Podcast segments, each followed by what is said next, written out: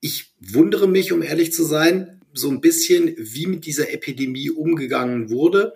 Denn auch heute noch besteht, glaube ich, in der Gesellschaft so ein bisschen dieses Gefühl, ja, hoffentlich äh, wird alles wieder so, wie es mal war.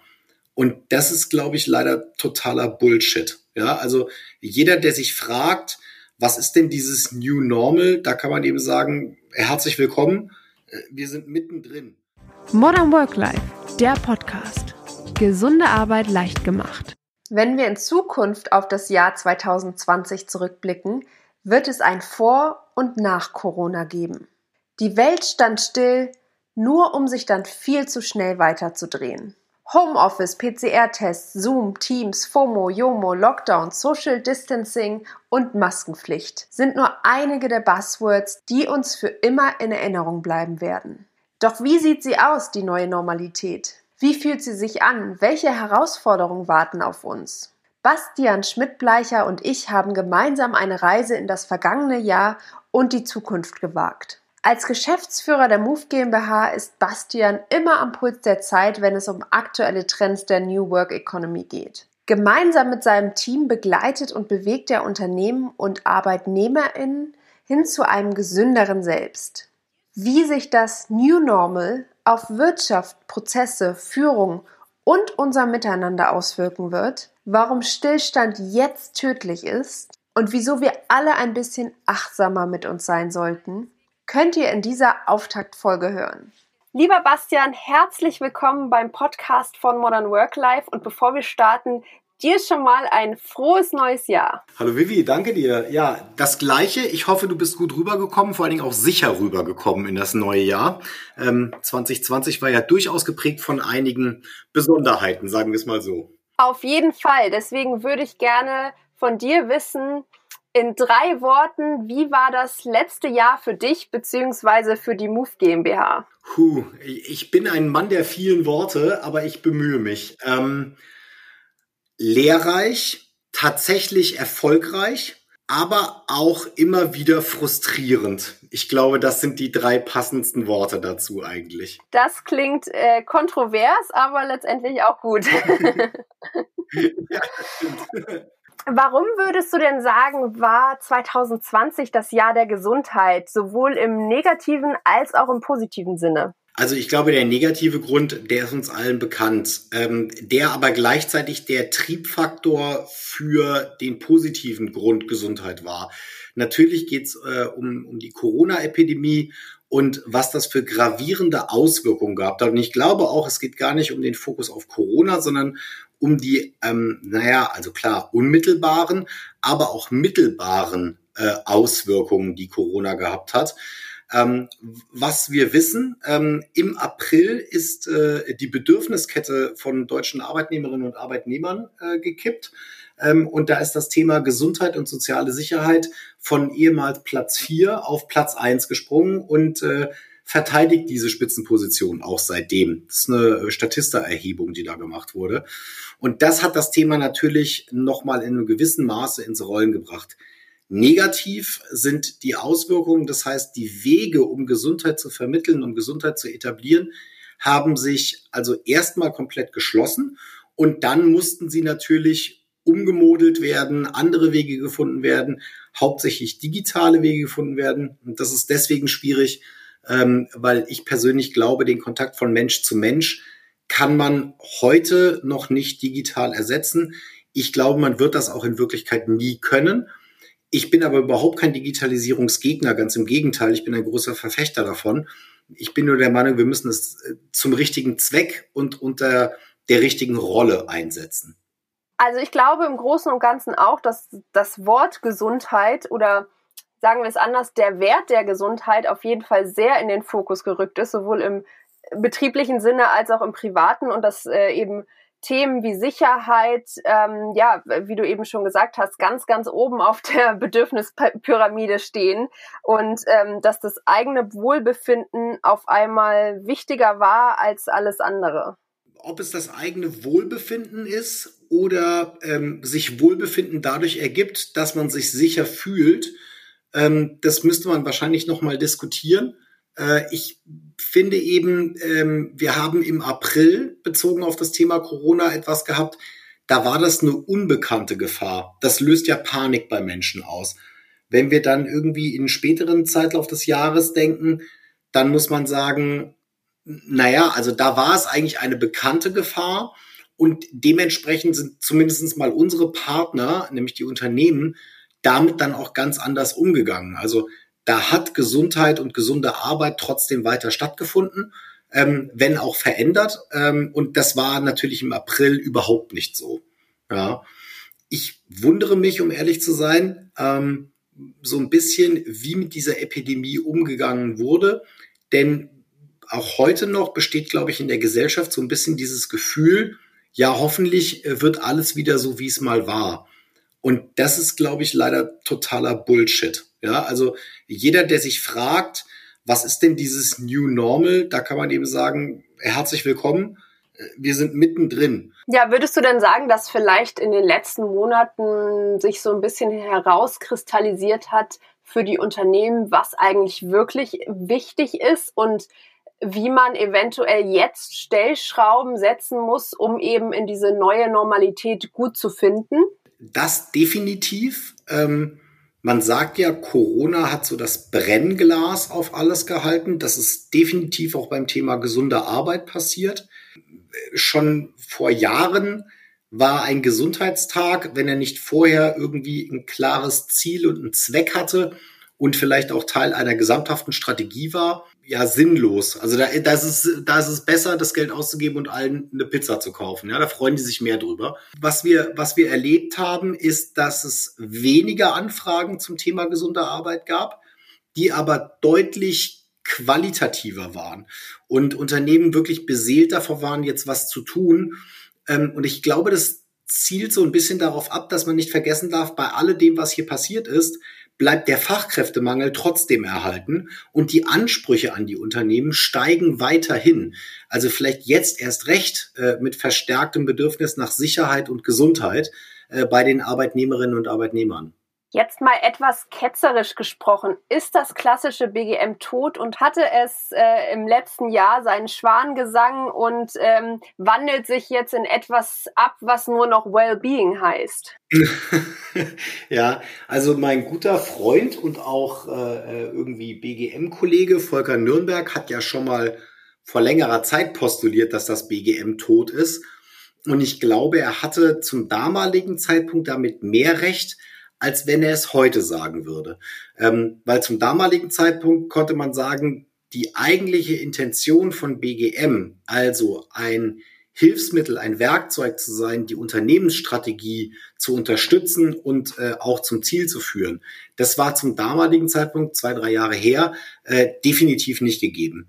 Ich bin ähm, eigentlich der gegenteiligen Meinung für jetzt aktuell. Äh, BGM ist überhaupt nicht tot, es wird seinen Namen verlieren. Der war aber schon immer, sorry fürs Wort, scheiße, ja, weil also betriebliches Gesundheitsmanagement, da kann sich keiner was drunter vorstellen. Äh, vielleicht ist es ja auch BGM für Bindegewebsmassage oder wie auch immer. Ja, also das, das klappt nicht. Ähm, ich glaube, die Begrifflichkeit gesunde Arbeit ist äh, die führende Begrifflichkeit äh, in Zukunft. Und BGM wird mehr und mehr Teil äh, der, sagen wir mal, ähm, ähm, ja, Managementprozesse werden, muss sich wahrscheinlich in projektierter Form auch genau diesen Prozessen entsprechend unterwerfen äh, und dort Hilfestellung leisten. Und das Wellbeing-Thema, das ja teilweise auch ähm, in, in Feel-Good-Management äh, ausgeartet ist und dergleichen, äh, dem, glaube ich, ist nicht mehr so viel Chance äh, äh einzurichten in Zukunft. Auch wenn das verlockend klingt, weil Mensch, ich mache tolle Sachen und Menschen finden tolle Sachen toll. Ähm, das ist einfach etwas, das wird unter den klassischen Coast Cut fallen. Äh, ich glaube, wir müssen verstehen, dass gesunde Arbeit nichts äh, ist, wo man sagt, hoffentlich fühlen sich alle wohl. Das ist ein toller Effekt. Ähm, es geht in Wirklichkeit aber darum, dass bemessbare und betriebswirtschaftlich nachweisbare Ergebnisse geschaffen werden.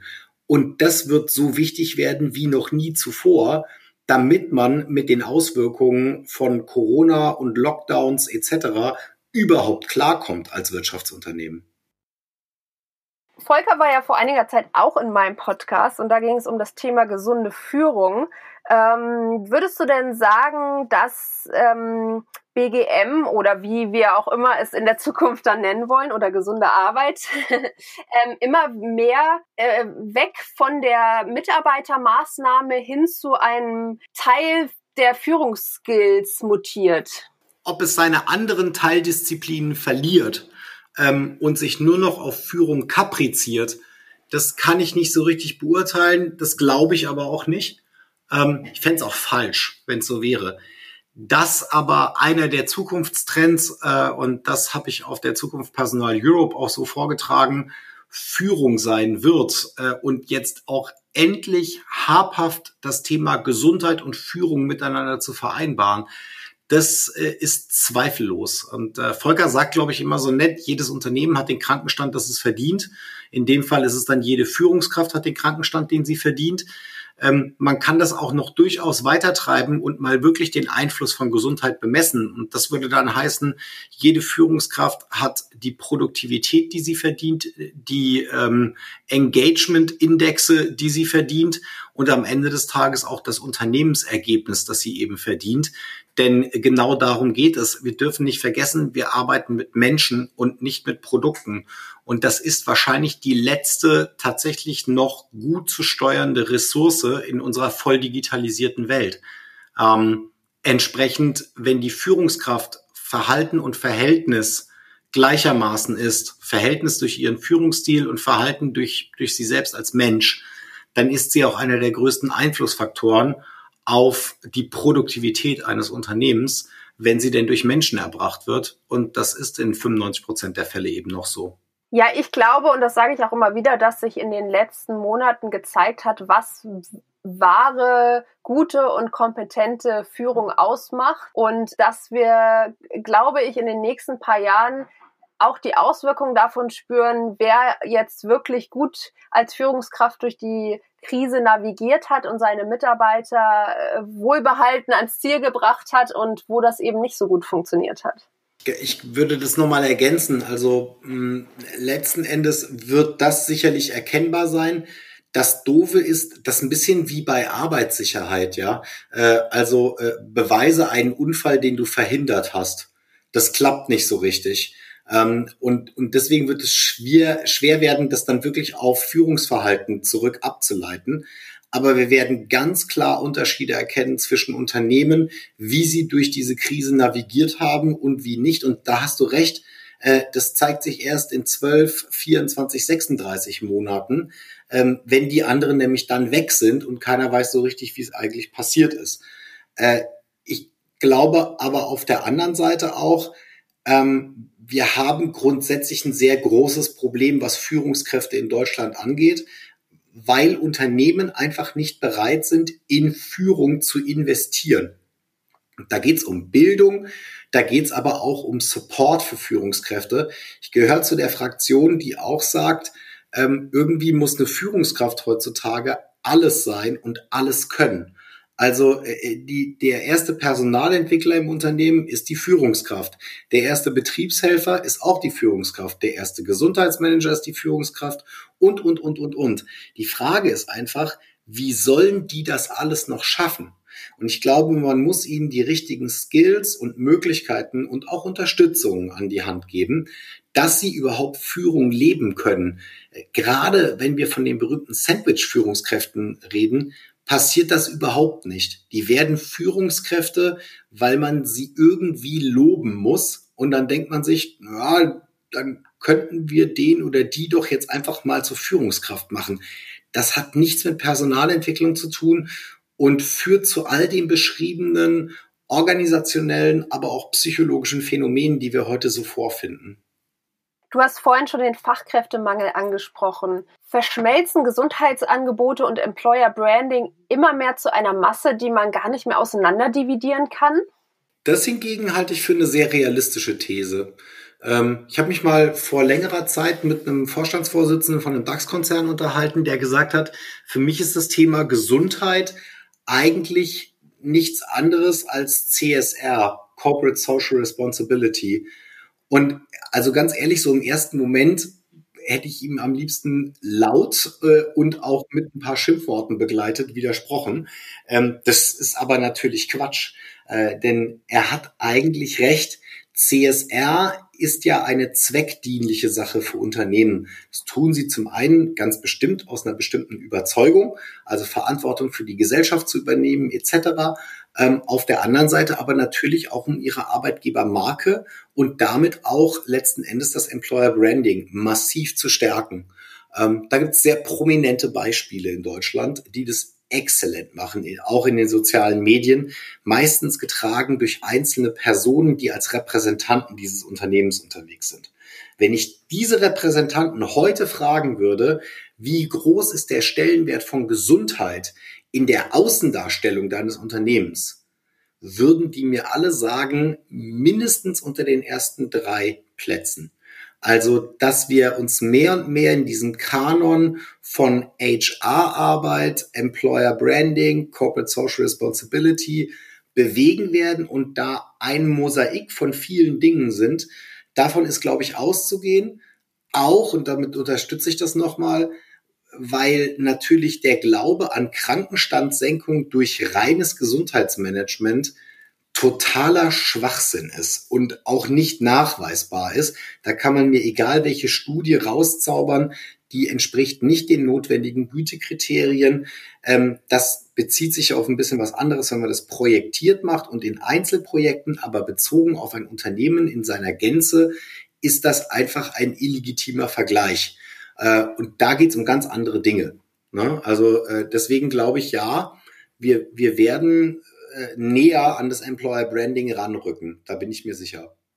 Ich finde das eine positive Entwicklung, weil Gesundheit nicht mehr im Kontext von BGM, von irgendetwas, ähm, ich nenne es mal doof gesagt, langweiligen gesehen wird, sondern als Marketing-Tool. Und ich denke, da werden noch ganz, ganz viele kreative Köpfe angeworfen, die sich da gute und tolle und vor allen Dingen die Mitarbeiter ansprechende Maßnahmen ausdenken werden, um halt eben ähm, zu zeigen, okay, wir sind ein sozial verantwortliches Unternehmen, wir möchten unsere Mitarbeiter unterstützen und wir denken in die Zukunft und wir möchten, dass sie sich bei uns wohlfühlen.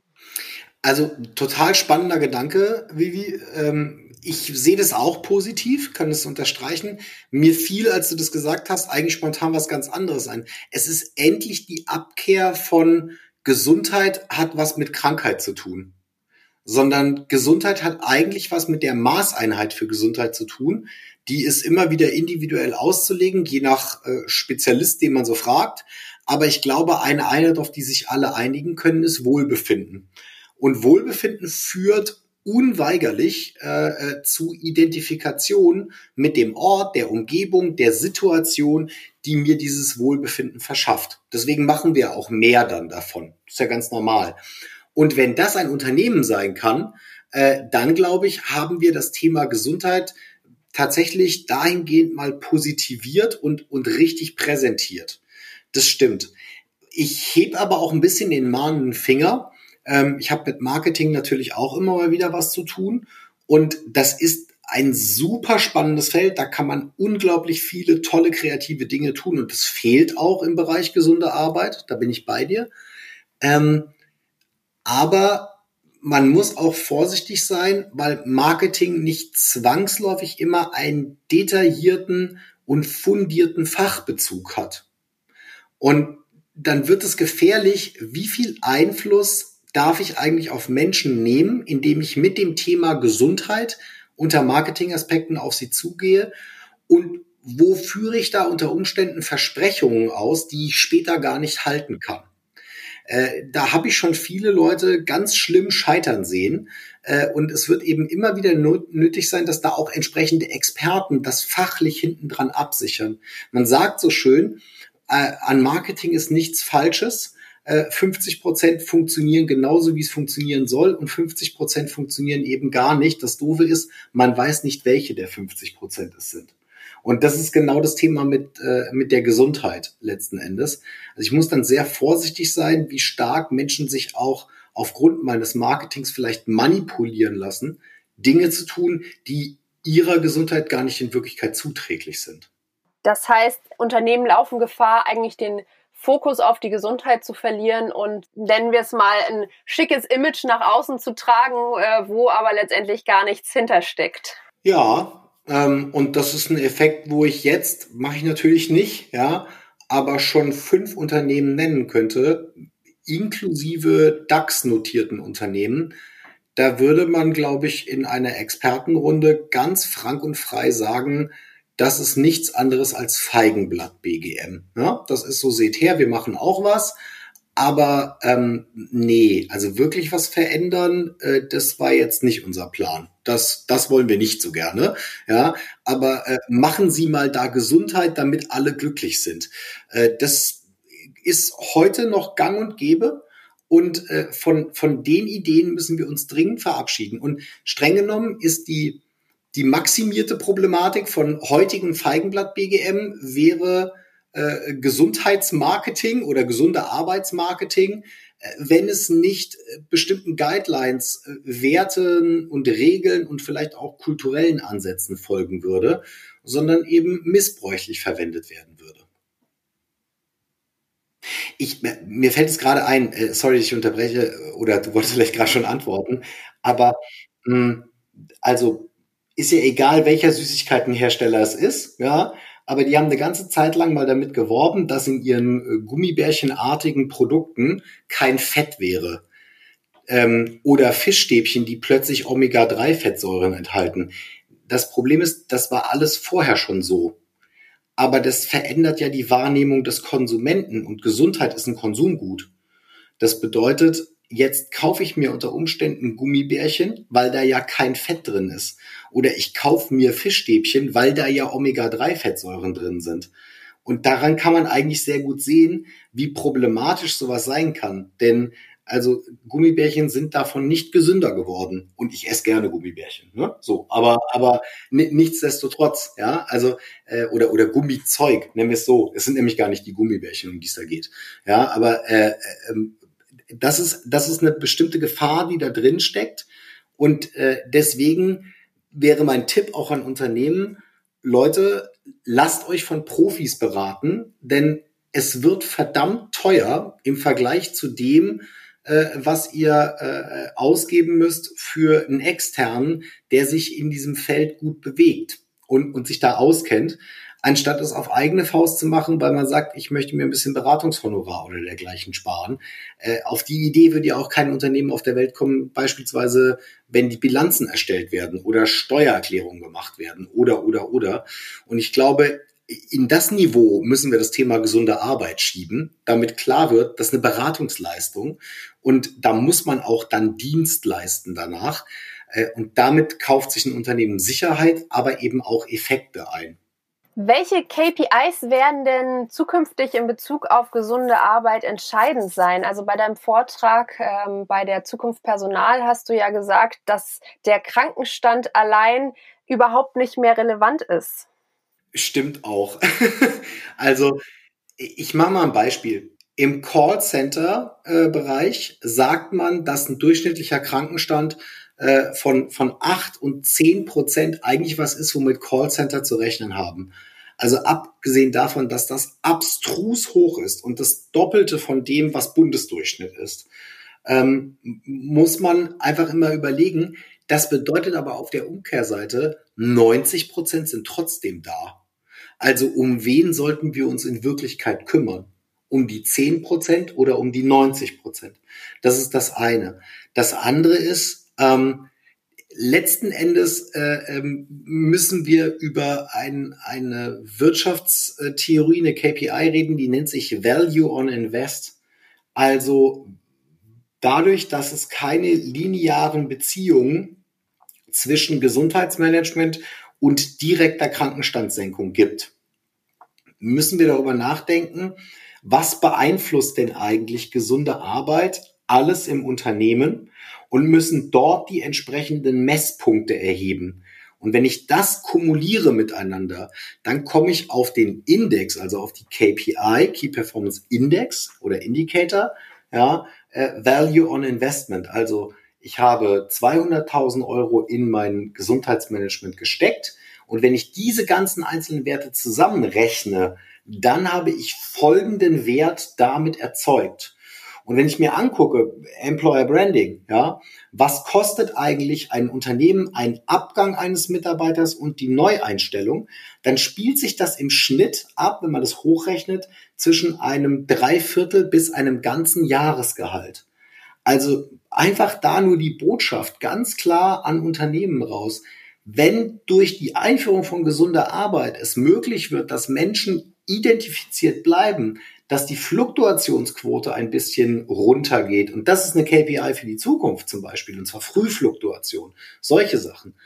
Dann äh, glaube ich, ähm, sind wir an dem Punkt angekommen, wo man gesunde Arbeit tatsächlich rechnen kann. Und unter der Klammer wird das Value on Investment sein, wo verschiedene Kennzahlen einfließen. Also ich hatte gerade schon gesagt, Fluktuation hier insbesondere äh, Frühfluktuation. Natürlich muss der Krankenstand bleiben, aber vielleicht mal etwas weiter runtergranuliert. Also was ist mit Montag-Freitag-Erkrankungen zum Beispiel? Was ist mit saisonalen Erkrankungshöhen, Grippewelle und Konsorten? Ähm, und treten die vielleicht außerplanmäßig als Effekt in einem Unternehmen auf? wo man sagen würde, äh, Moment, aber der Rest von Deutschland ist gerade nicht krank, aber bei Ihnen sind irgendwie alle krank habe ich da mit gesunder Arbeit etwas gegen getan? Ähm, natürlich müssen wir aber auch über, über andere Dinge reden. Also die Arbeitgeberattraktivität und auch die dann ein bisschen runtergebrochen. Wie viel wird denn von Arbeitnehmerinnen und Arbeitnehmern über das Unternehmen in den sozialen Medien geschrieben? Was für Keywords benutzen die? Sprechen die über Gesundheit und gesunde Arbeit? Sprechen die über Wohlbefinden? Und, und diese Geschichten. Wir wissen nach wie vor, dass die beste Form des Recruiting aktuell Social Recruiting ist. Also von Kolleginnen und Kollegen angeworbene neue Kolleginnen und Kollegen. Das sind alles Kennzahlen, auf die darf sich gesunde Arbeit berufen. Sie darf aber nie vergessen dabei, dass es auch andere Einflussfaktoren gibt, die da eben auch dran arbeiten. Sei es Marketing, sei es Employer Branding, sei es die HR-Arbeit insgesamt. Und deswegen sage ich auch immer, BGM ist keine eigene Managementdisziplin, die man dann auch so bewerten kann, sondern das ist eine Unterstützungsleistung, das ist ein Werkzeug, um die Unternehmensstrategie einfach entsprechend zu unterstützen. Heißt das eventuell auch einfach mal von dem Drang, alles statistisch auswerten zu wollen, abzurücken und äh, einfach mal, doof gesagt, äh, in die Unternehmenskultur zu fühlen und zu schauen, wie wohl fühlen sich eigentlich meine Mitarbeiter und wie zufrieden sind sie? ja, gute Frage. Also, da schlagen zwei Herzen in meiner Brust. A, äh, ich bin ja selber Geschäftsführer. Ähm, wir haben 70 Festangestellte. Äh, äh, also ich kenne Probleme, die man so hat als Unternehmen. Tatsächlich ist Wohlbefinden messbar. Bei uns wird das einmal pro Woche gemessen im Rahmen von einem Panel-Tool, das wir einsetzen ist ein externer Anbieter, wir machen keine Werbung. Ja, aber äh, sowas ist gut. Das ist ein wichtiges und gutes Feedback-System. Also man kann Wohlbefinden messen. Das funktioniert. Das zweite ist natürlich, wenn ich es schaffen würde, die kulturellen Werte, die kulturelle Reise eines Unternehmens positiv mit dem Thema Gesundheit zu unterstützen und zu begleiten und vielleicht dadurch auch einen Einfluss auf diese Kultur zu nehmen, dann bin ich ganz bestimmt am nachhaltigsten unterwegs. Aber also wenn ich das mit der Realität abgleiche, dann hat der durchschnittliche Geschäftsführer, die durchschnittliche Geschäftsführerin, Vorständin, Vorstand äh, in Deutschland so eine Verweildauer zwischen drei und maximal fünf Jahren in einem Unternehmen. Dann ist der wieder weg. Also kulturellen Wandel erstmal dafür sensibilisieren, dann so weit qualifizieren, dass man einen kulturellen Wandel anstößt und dann dafür motivieren, diesen Wandel auch durchzuziehen. Da, also da bin ich spätestens bei der Qualifizierung, wenn das Unternehmen groß genug ist, ähm, schon in Jahr drei oder vier angekommen. Also unter Umständen ist die Person, die es angestoßen hat, schon ganz lange wieder weg. Und deswegen glaube ich, dass dieser Versuch, Strategieberatung zu machen, die dann in Kulturwandel münden soll, etwas ist, was sich ganz, ganz viele Menschen, ganz viele Beraterinnen und Berater auch vornehmen und was nie zu erreichen ist am Ende des Tages, äh, weil das auch von innen heraus kommen muss. Ich glaube, man kann ein kultureller Unterstützer sein. Also man kann das gesprochene Wort in eine Wirklichkeit übersetzen mit dem Label Gesundheit. Dann bin ich aber in einem Dienstleistungsbereich beziehungsweise in einem Interimsmanagement unterwegs äh, und nicht mehr beim, ich bin der große kulturelle Berater. Deswegen schlagen da zwei Herzen in meiner Brust, weil ich weiß, dass es eigentlich richtig ist. Ich halte es nur für unrealistisch und glaube, wenn wir das Thema gesunde Arbeit wirklich in Deutschland etablieren wollen, zu einer Selbstverständlichkeit machen wollen in deutschen Unternehmen, und damit ist auch der Mittelstand gemeint, dann braucht es andere, schneller messbare und spürbare Lösungen, als ich habe sie jetzt mal kulturell auf ihrer Landkarte beraten und in fünf Jahren merken sie dann auch was davon. Jetzt haben wir in den letzten Monaten fünf Jahre der Digitalisierung vorausgegriffen. Wird Gesundheit zukünftig größtenteils digital stattfinden, um gezielter auf die Herausforderung remoter Arbeit eingehen zu können? Also, sagen wir mal so, die Gesundheitsförderung als das, was direkt am und für den Mitarbeitenden passiert.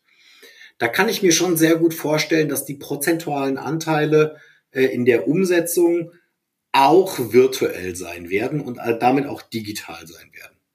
Ähm, und das wird steigen.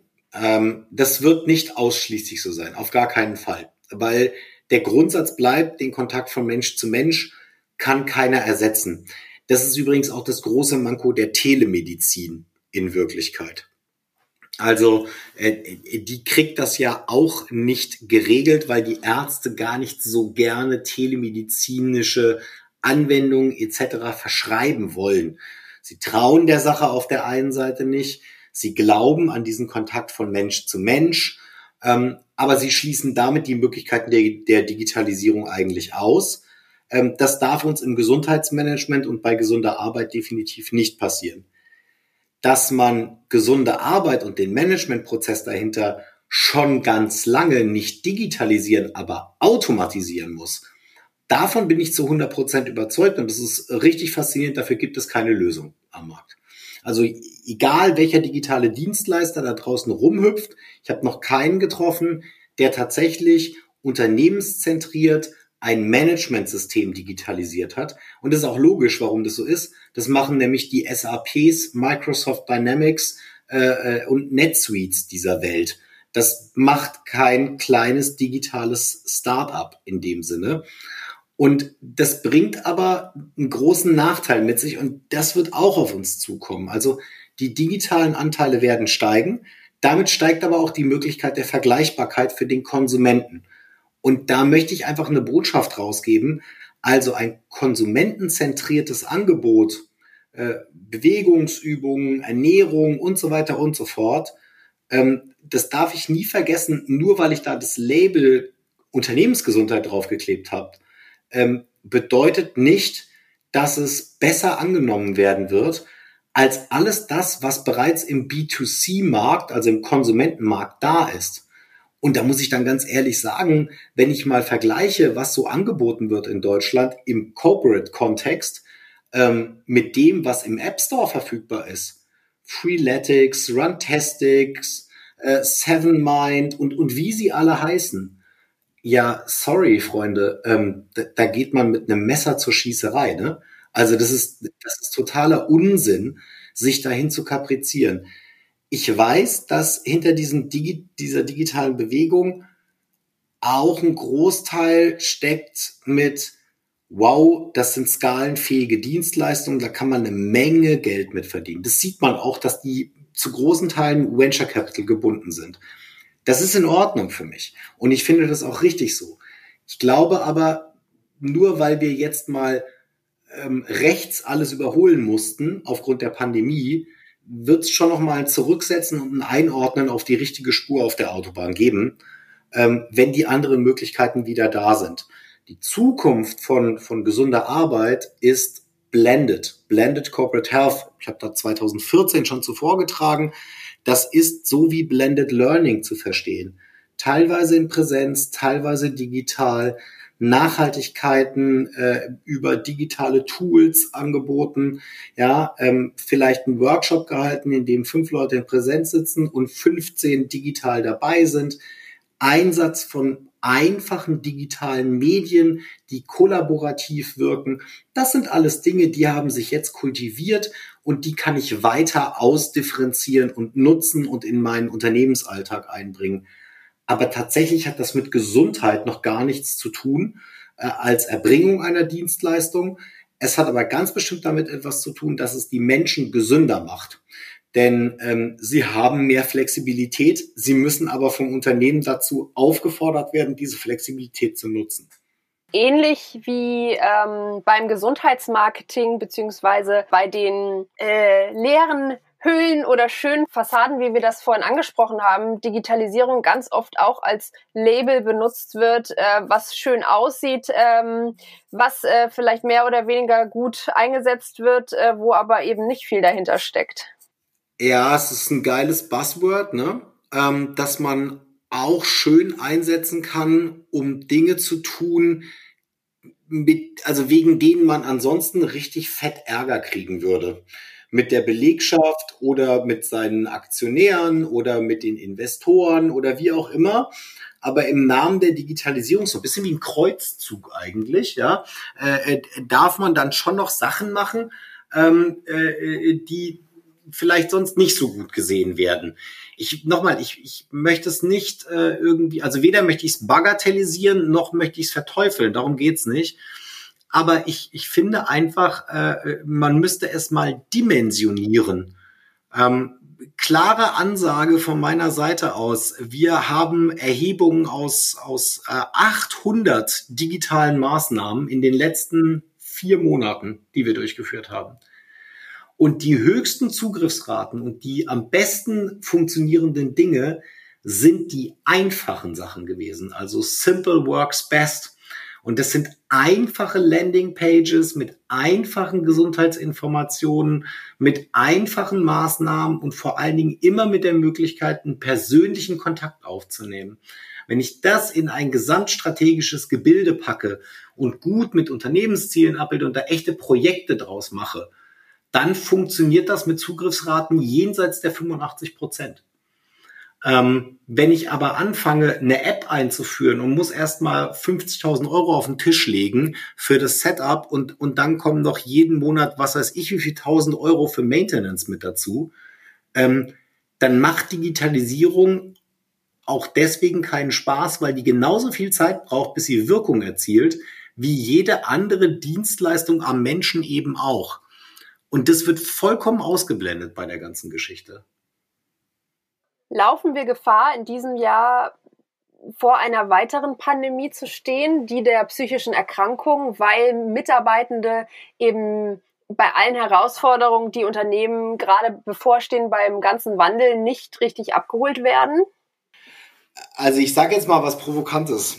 In der Pandemie sind wir schon ganz lange drin ich war lange Zeit jemand, der auch gesagt hat, Freunde, ich kann es nicht mehr hören.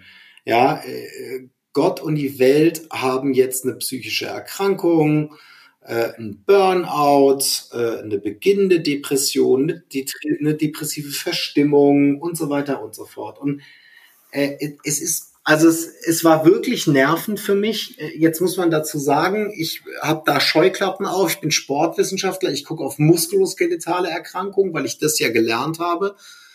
Und natürlich ist das totaler Quatsch, so zu gucken, wie ich das gemacht habe. Ja, weil äh, das eine führt zum anderen, während das andere wieder zum einen führt. Also das ist ein Wechselkreislauf. Und äh, ich, ich äh, befürchte, die Dunkelziffer von ähm, mental gesundheitlich beeinträchtigten Menschen ähm, ist enorm hoch. Mindestens, wenn wir das als eine phasenweise Erkrankung verstehen. Also nicht als eine dauerhafte Erkrankung, sondern als ein phasenweise auftretendes Phänomen. Ich stelle aber auch gleichzeitig die Frage, bis wohin darf und bis wohin muss ein Unternehmen da gehen?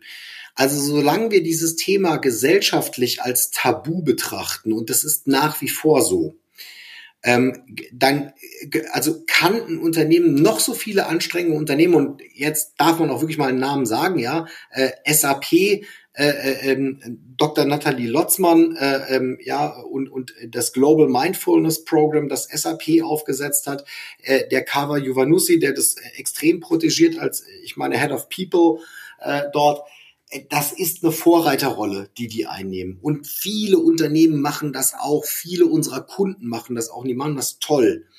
Aber mit allen unseren Kunden müssen wir immer erst lange strategische Gespräche führen, damit mal für sich gefunden wird, wo beginnt es und wo hört es auf. Also gerade Führungskräfte stehen da im Zentrum des Handelns. Äh, was eine Führungskraft niemals werden darf, ist ein Therapeut. Äh, aber Führungskräfte leiden ja unter einem Problem. Man sagt so schön, führen macht einsam. Ähm, und das will ja keine Führungskraft sein. Also wollen sie lieber ein Kollege sein und dann wollen sie helfen. Und weil sie aber sowieso gelernt haben, immer auch unter Umständen Aufträge zu verteilen, versuchen sie auch dort richtiggehend Hilfe zu delegieren. Ähm, äh, und das ist falsch. Sie müssten Hilfe anbieten, sie müssten ein Lotse sein. Und für diese Menschen, für diese Lotsen, das müssen nicht nur Führungskräfte sein, das können auch Sozialberater sein, das können Kolleginnen und Kollegen sein unter dem Stichwort kollegiale Beratung, das können kleine Hubs oder Plattformen äh, im Unternehmen sein, egal ob digital oder in Präsenz. Und die alle müssen immer nur wieder auf eine, auf einen, einen Werkzeugkoffer, auf eine Toolbox zurückleiten, wo konkrete Hilfe für die Menschen angeboten wird. Und bitte nicht erst, wenn schon was passiert ist. Also nicht psychologische Erstberatung, weil die Leute schon Anzeichen einer Depression haben, äh, nicht Kuren und dergleichen. Dafür ist ein Unternehmen nicht da. Dafür haben wir ein Sozialversicherungssystem und da arbeiten Profis. Ja, und die sollen auch genau dort arbeiten.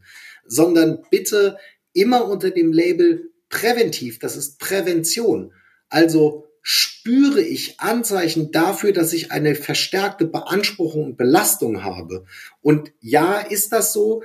Bin ich damit zufrieden? Nein, bin ich nicht. Und dann ist der Weg zu einem solchen Lotsen, zu einer solchen Hilfestellung frei und muss auch ohne irgendwelche Barrieren und Hindernisse gegangen werden können. Das ist notwendig. Das ist der Teil, den man Unternehmen auch gesellschaftlich zuteil werden lassen sollte und könnte bis hin zu dem Thema, dass man sich seitens Herrn Spahn vielleicht auch mal überlegen könnte, ob Unternehmer bei einer bestimmten Größe nicht sogar einen bestimmten definierten Versorgungsauftrag erhalten sollten, nämlich dass sie dann erkrankte Mitarbeiterinnen oder von Erkrankung gefährdete Mitarbeiterinnen auch äh, und, und Mitarbeiter, Entschuldigung, ja, äh, auch entsprechend verweisen an Hilfestellen. Und da, das ist ein das ist ein Weg, den man gehen kann. Das Konzept dahinter ist brutal einfach, aber es ist natürlich für die Dienstleisterindustrie vollkommen uninteressant. Denn äh, da liegen riesige Margen drin in diesem Bereich mentale Gesundheit. Ähm, und wir wissen beide, äh, Vivi, das ist eine sehr langfristige, sehr komplexe äh, Erkrankungsform. Ähm, die heilt man nicht von heute auf morgen. Und äh, deswegen glaube ich, Unternehmen sind vom Prozess her für Analyse, für Gefahrenaufdeckung, für Lotsenangebote zuständig, für die Sensibilisierung, im besten Falle noch ein Stückchen für die Qualifizierung der Herausforderung oder des Problems. Und dann ist Schluss. Ab dann geht's rüber in den Versorgungsbereich und der ist sozialversicherungsrechtlich determiniert und dominiert über die gesetzliche Krankenversicherung und die Berufsgenossenschaften. Und dann muss auch von dieser Seite aus wirklich konsequent daran gearbeitet werden ich erlebe oft, dass dieses Thema sehr stiefmütterlich behandelt wird, weil, wie du gerade schon angesprochen hast, wo fängt es an, wo hört es auf? Also ähm, muss ich ein äh, Mitarbeiter, der vielleicht jetzt äh, nur mal schlechte Laune hat oder, oder auch privat eine schlechte Phase, unterstützen oder äh, muss ich erst eingreifen, wenn ich schon wirkliche Anzeichen für eine Depression feststelle? Und äh, ich glaube, viele Unternehmen haben Angst, da so ein ganz, ganz großes Fass aufzumachen, gerade weil es noch so stigmatisiert wird in der Gesellschaft. Ähm, und, dann, und dann plötzlich zu erkennen, oh, meine Mitarbeiter, die ähm, sind vielleicht gar nicht äh, so mental gesund, wie ich das vielleicht gedacht oder gehofft habe. Ja, äh, gibt es ein Paradebeispiel für, was du gerade beschrieben hast. Ähm, Umsetzung und Durchführung der äh, Gefährdungsbeurteilung psychischer Beanspruchung und Belastung gesetzlich vorgeschrieben. Gibt es überhaupt nichts dran zu deuteln. Ja, Unternehmen ab zehn Mitarbeitern müssen das machen. Das wird in absolut liederlicher Qualität gemacht, wenn überhaupt. Äh, Unternehmen sind teilweise bereit, das Ordnungsgeld dafür schlichtweg zu zahlen und lassen es dann lieber. Und es liegt aber auch ein bisschen an der Nomenklatur. Also die, die ursprünglichste Aufgabe eines Geschäftsführers ist Risikoabwehr. Wenn ich jetzt komme und sage, ja, ich würde da mal gerne mit Ihnen über Gefährdungen reden, dann wird er als allererstes sagen, da will ich auf gar keinen Fall mit Ihnen reden, Herr Schmidt-Bleicher. Ja, danke fürs Gespräch, Wiedersehen. Ähm, das ist absolut nachvollziehbar.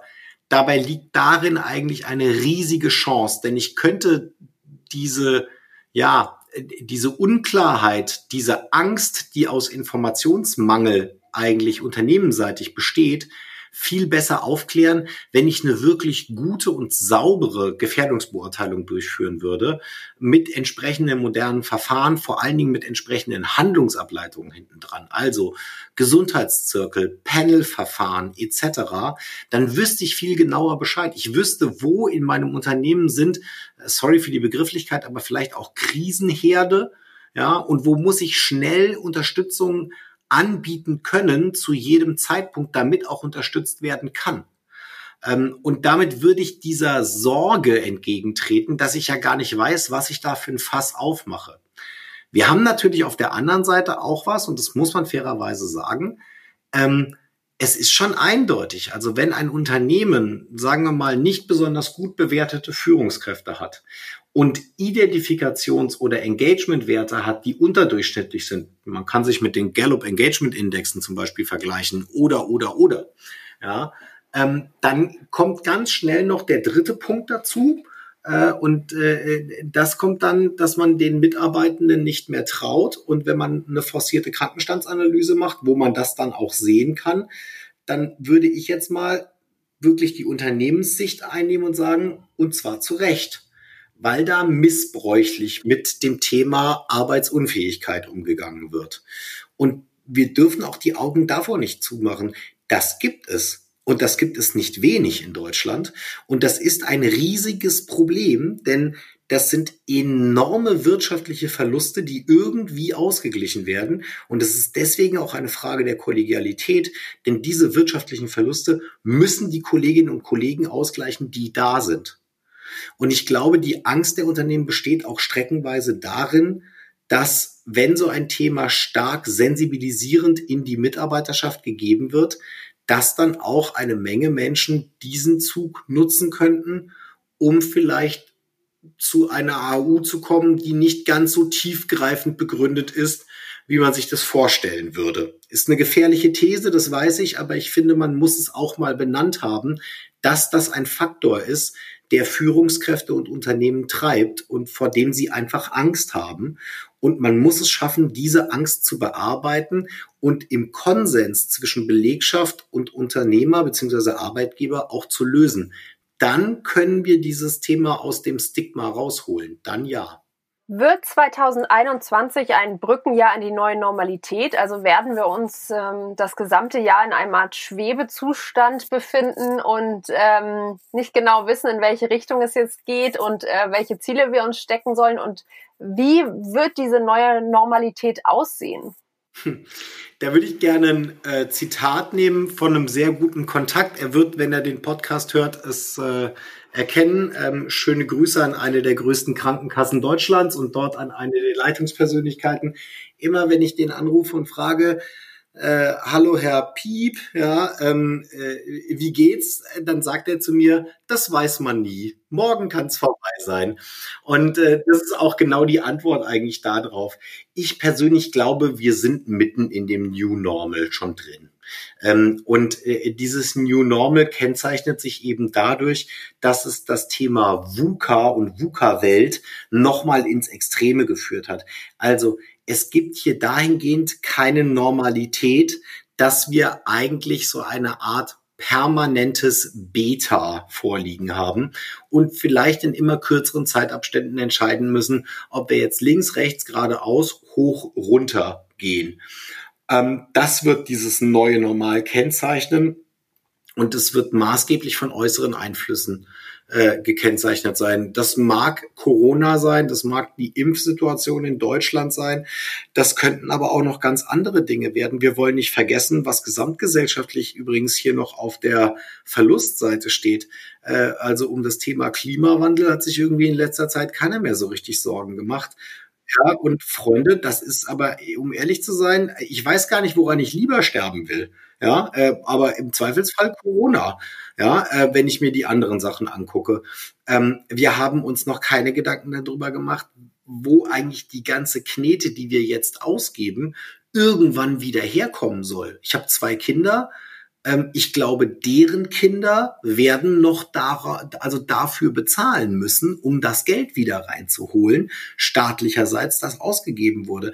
Was nicht heißt, dass ich dem widerspreche. Ich finde das richtig. Ja, ähm, und ich glaube, Geld ist nur irgendwas, was, was so zwischen den Welten wabert, um ehrlich zu sein. Es geht ja in Wirklichkeit um ganz andere Dinge.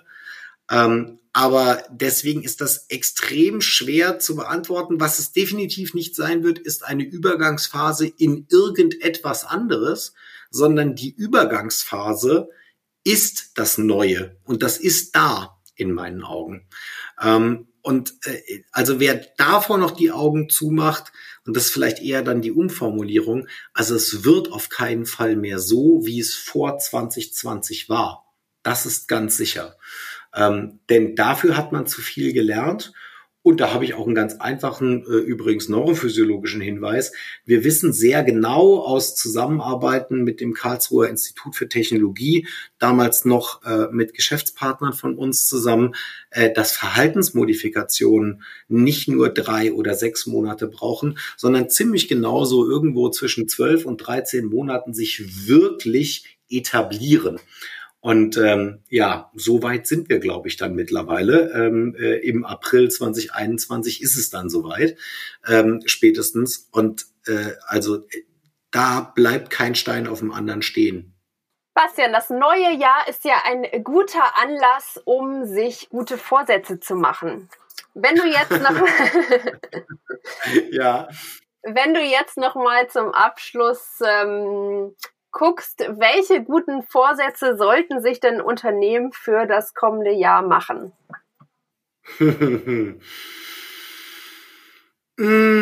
ja, also ich glaube ja, dass diese Vorsatznummer nicht so eine richtig geile Idee ist. Denn ähm, das liegt eigentlich daran, dass wann immer ich erlebt habe, dass Menschen sich Vorsätze machen, äh, sie in dem Moment schon daran arbeiten, wie sie die denn jetzt wohl umgehen könnten. Das ist übrigens auch was ganz Normales. Ähm, äh, das fängt schon mit der Formulierung an.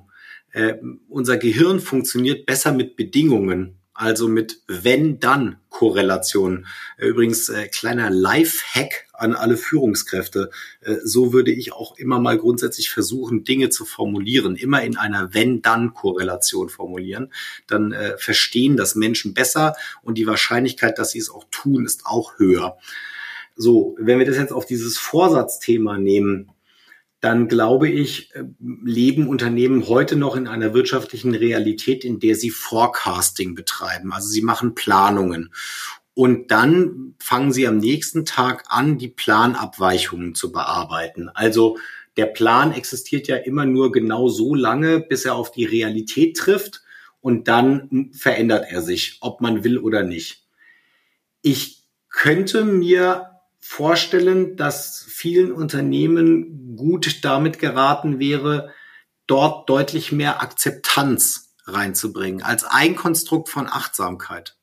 Also man könnte ja auch einfach mal anfangen zu sagen, wir wissen, dass dieser Plan keinen Bestand haben wird, aber wir glauben daran, dass es besser ist, eine grobe Sicherheit, eine grobe Leitplanke zu haben, aber bitte lebt mit uns zusammen in der Realität. Äh, von dieser Leitplanke werden wir immer mal wieder ein bisschen abweichen. Also die Autobahn zwischen den beiden Leitplanken ist breit und wir werden den vollen Raum nutzen und zwar immer unter einem bestimmten Ziel. Und das ist so ein bisschen wie wenn ich was ins Navi eingebe. Ich kann besonders schnell an einem Ziel sein, ich kann besonders umweltfreundlich an einem Ziel sein oder ich kann besonders wenig Kilometer benutzen. Und ähm, dieses Ziel muss ich meiner Belegschaft auch mitteilen. Ähm, als Move würden wir zum Beispiel sagen, wir versuchen besonders wertschöpfend zu arbeiten. Wir wollen nicht besonders hohe Umsätze haben oder wir wollen nicht besonders schnell wachsen oder sonst irgendwas, sondern wir wollen möglichst wertschöpfend arbeiten. Das heißt, es muss von den Produkten, von den Dienstleistungen, von dem, was wir tun, wertvoll sein. Wertvoll für die Move, wertvoll für den Kollegen, die Kollegin, die es erbracht hat, aber natürlich auch wertvoll für den Kunden. Und das machen wir, indem wir alles, was wir tun, versuchen daran abzuleiten, dass wir sagen, es gibt ein Dreieck, Zeit, Qualität und Kosten. Und das können wir ausdefinieren. Und dann können wir sagen, wir versuchen immer den Sweet Spot in diesem Dreieck zu treffen, also die Mitte des Dreiecks. Und das ist, glaube ich, ein Vorsatz, den kann man sich als Unternehmen deswegen nehmen, weil das, was die Belegschaften doch jetzt haben werden, ist maßgeblich Angst. Angst davor, was kommt, Angst, ob sie bedroht sind von wirtschaftlichen Einschnitten, von Arbeitsplatzverlust.